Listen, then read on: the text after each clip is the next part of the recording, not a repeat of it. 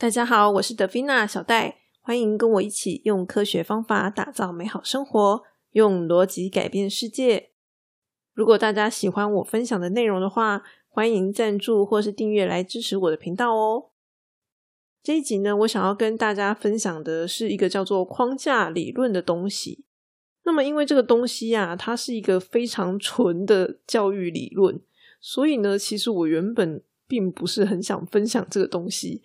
好，因为毕竟我的频道又不是在教大家就是教育这件事情。不过呢，大家也知道，就是最近这几年呢，有越来越多的这个线上学习的课程。那么这些课程呢，通常都是所谓的业师，就是业界的老师们开的课。那因为是业界的老师开的课嘛，所以说这些人通常也不是很清楚教育理论这个东西。也就是说呢，在课堂上。大部分的老师是不会使用这个东西的。那么说句老实话啦，其实呢，教学是一种专业，怎么样教这件事情本身就是一个专业，并不是说我们把一个知识弄得比较有结构化，然后呢传递给对方就可以的了。如果说我们今天把一个知识弄得比较有结构化，那其实呢就有点像是看书的概念一样。那所以呢，我问大家，如果呢今天拿了一个课本给你看，你自己看，你自己可以，你看得懂吗？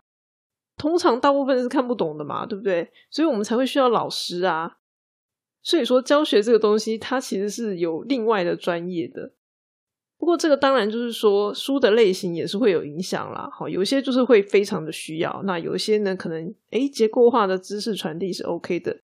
比如说像我们频道讲的这些内容，基本上就还好，就不是那么的非常需要教学专业这件事。那因为我有认识一些就是很乐于学习的朋友，然后呢，他们常常会因为就是比如说上了线上课程，然后觉得自己吸收不良，然后呢就会认为自己好像不够努力这样子。可是呢，就我的观察，因为这些业师们他们就是没有去使用教学理论嘛，我觉得学生学的没有那么好。是可以想见的，所以我是觉得说，其实有的时候学不好，真的不见得是我们自己的问题啦。因为呢，其实以做教育这件事情来说，对一个教育者而言啦，永远不会是学生的问题，而是说我们没有找到一个适合这个学生的方法，好，所以这个学生才学不会。对于一个做教育人来说，他有的态度其实是这个样子的。那既然如此，所以学生学不好。真的也不见得是自己的努力不够。那么呢，在现实上呢，对于教育者来说，要做到这件事情是有困难的。为什么呢？因为假设今天有一百个学生，那么这一百个学生他们可能适合的方法都不一样，所以可能我们就会需要一百种方法。那你今天是一个老师，你怎么可能有办法就是生出那么多种不同的方法呢？好，所以呢，以学校来说，基本上是不可能会去做这样子的事情的。在我们的现实环境的限制上，我们不可能做到这件事，所以呢，就会是以最大宗的方式，好，这个方法可以适用于大部分的人，那我们通常就会采取这样的一个方法。那么，所以说呢，在这个电脑科技兴起的时候啊，教育者就会很希望说，哦，透过电脑科技，那是不是这一百个学生，他们就可以各自选择他们适合的方式来进行学习？但是呢，这件事情也是理想。为什么呢？因为你要开发那么多种方式，这个成本其实也是非常高的。所以至少到目前为止，它在实际的执行上面还是有一点困难的。不好意思啦，我觉得我好像讲了太多跟教育有关的东西了。我不知道大家有没有兴趣听。那不过呢，我今天之所以想要跟大家分享这一个教育理论，还有一个很大的理由，因为我前一阵子啊，帮我一个朋友去思考一件事情，就是呢，怎么样去。让他可以提升或者是证明自己的能力。好，那我在帮他思考这件事情的时候呢，其实也是套用了框架理论这个东西。那因为有了那样子的一次经验之后呢，我就突然觉得，嗯，也许啊，我还是应该要来跟大家分享一下这个理论。就是呢，如果你了解这个理论之后呢，其实是可以透过这个理论的方式来增强自己的能力的。也就是说呢，可以把它应用在我们的职场环境当中。那么接下来呢，讲了这么久，我们要来介绍一下到底什么是框架理论啦。框架理论的概念其实非常简单啦，就是我相信大家应该都有写过报告吧。当你第一次写报告的时候，你会知道怎么写吗？通常都不晓得嘛。那这个时候呢，我们就会做一件事情，就是呢，比如说找找学长姐啊之类的报告拿来看一下，参考一下，对吧？也就是说呢，我们会去找范本。那那个范本呢，其实就是所谓的框架。比如说呢，今天报告的内容可能会有哪些？通常前面一开始就是简介嘛。然后呢，接着可能就会写一些嗯动机或是背景之类的。那接下来呢，就会写一些问题描述、文献探讨等等。好，然后呢，后面就是你的解决方案是什么，或者是你的结论，类似这样子，它会有个架构。那这个东西呢，就叫做框架。所以呢，像我们在写作文的时候，大家都有学过嘛。好，写作文要起承转合，这四个字呢，也是一种框架。甚至呢，我们今天想要投履历，然后呢，人力银行它就会给你一个那个履历的表格嘛，对不对？那那个东西呢，也都会是一个框架。好，所以说框架是干什么用的？框架就是当你脑袋一片空白，什么都不知道，你不知道该从何着手的时候，基本上要做的第一件事情就是先找框架，嘿先找东西来抄嘛，对不对？这应该是很容易可以理解的。那只是呢，过去我们可能就是以为这个叫做抄作业，或者是抄抄什么报告之类的，但实际上呢，它是有理论基础在的，好吗？那么大家想一下，就会发现说，诶，这个框架理论啊，它其实呢，跟我们要动手去做些什么，会是非常有关系的。像比如说呢，我们刚刚讲到写履历嘛，好，写报告嘛，都是会有一个框框，然后把它填上去的那个感觉。也就是说呢，只要我们这个知识的类型是属于需要让学生动手会比较好的，就是做练习嘛，做作业，那么其实这样子的类型全部都是可以套用框架理论的。像我因为接触城市比较多嘛，好，所以呢，其实我就会发现说，诶，在一些线上学习的那种城市教程里面呐，它呢就会有一些 step。好，就是告诉你说，假设比如说你今天要开发一个聊天室好了，那你应该要怎么样开发？它就会有 step one，你要先做什么？step two，你要再做什么？好，这样子一步一步带着你去做它。那你只要跟着那个 step 一步一步完成，最终你就可以完成这整个专案。那它其实用的就是一个框架理论的概念。所以说呢，像我在带我的同事写程式的时候。我就会看情况，如果呢今天时间不够，或者是说他的基础太差，我就会直接给他 step，好，直接告诉他说你第一步要做什么，第二步要做什么，然后呢让他去想说他那些要怎么做。可是呢，如果今天时间够，然后呢，或者是他程度比较好的情况之下呢，我可能就连 step 都不给了，我必须要要求他去思考这些 step，自己把这个 step 想出来。好，因为毕竟在这个软体开发的过程当中，其实真的就是一张白纸，要自己想办法把它弄出来。这个是软体工程师该做的工作。好，不可能每一件事情我都告诉你那个 step 嘛。所以呢，你就会发现说，我在带人的这个方式上面程度是有一些差异的。那么那些夜师啊，他们其实也不见得说完全不晓得框架理论这个东西啦，只是呢，在他们知道的情况之下。也不一定会去做这件事情，为什么呢？因为设计框架其实是还蛮辛苦的，它会比你把一个知识去做结构化，好这样的一个动作，老实说是还要困难的。因为呢，通常我们在设计框架的时候，我们都会 focus 在某一个主题上面，哦，就是针对这个主题设计一个框架，针对另外一个主题设计另外一个框架。那有的时候那个知识是很复杂的嘛。就是可能会有很多的知识点，那所以他就要设计各种不同的框架，就会非常非常的复杂。也就是说，你必须要设计好多的练习题。大家可以简单想象一下，就是说今天一个老师啊，他要出考卷，那请问呢，出填空题他会比较轻松，还是出问答题？哪一种出题方式老师是比较轻松的？那当然是问答题呀，对不对？我今天出的问答题，反正就开放式问答嘛，你自己回答就好啦。可是我如果今天要出填空题的话，那我可能就要写很多东西，然后，整张考卷满满的，几乎都是题目，好，学生要写的很少。也就会变成这样子。那所以说，嗯，在这个时间成本的压力下面，通常夜师也比较不会去做这件事情。那么在理解这个框架理论的基本概念之后啊，我那个时候是怎么样去建议我的朋友呢？我先说明一下他的状况。他的状况是这样，就是说，呃，他按照老板的需求把东西做出来了，可是呢，这个东西却得到比较负面的评价。好，就是呢，呃，别人认为他做的不是那么好，可是呢，他做的东西却是符合需求的。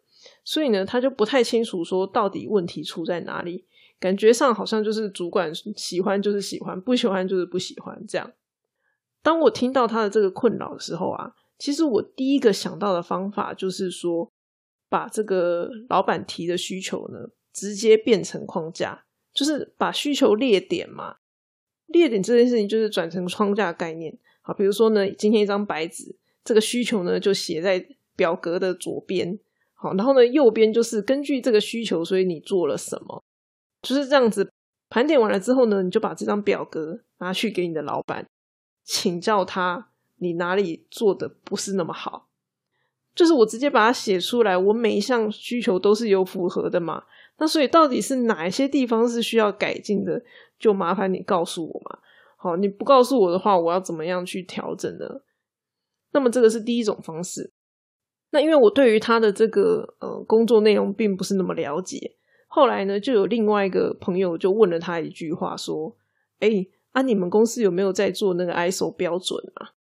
哦，我一听到 ISO 标准的时候呢，我马上就觉得，哎，这个更棒。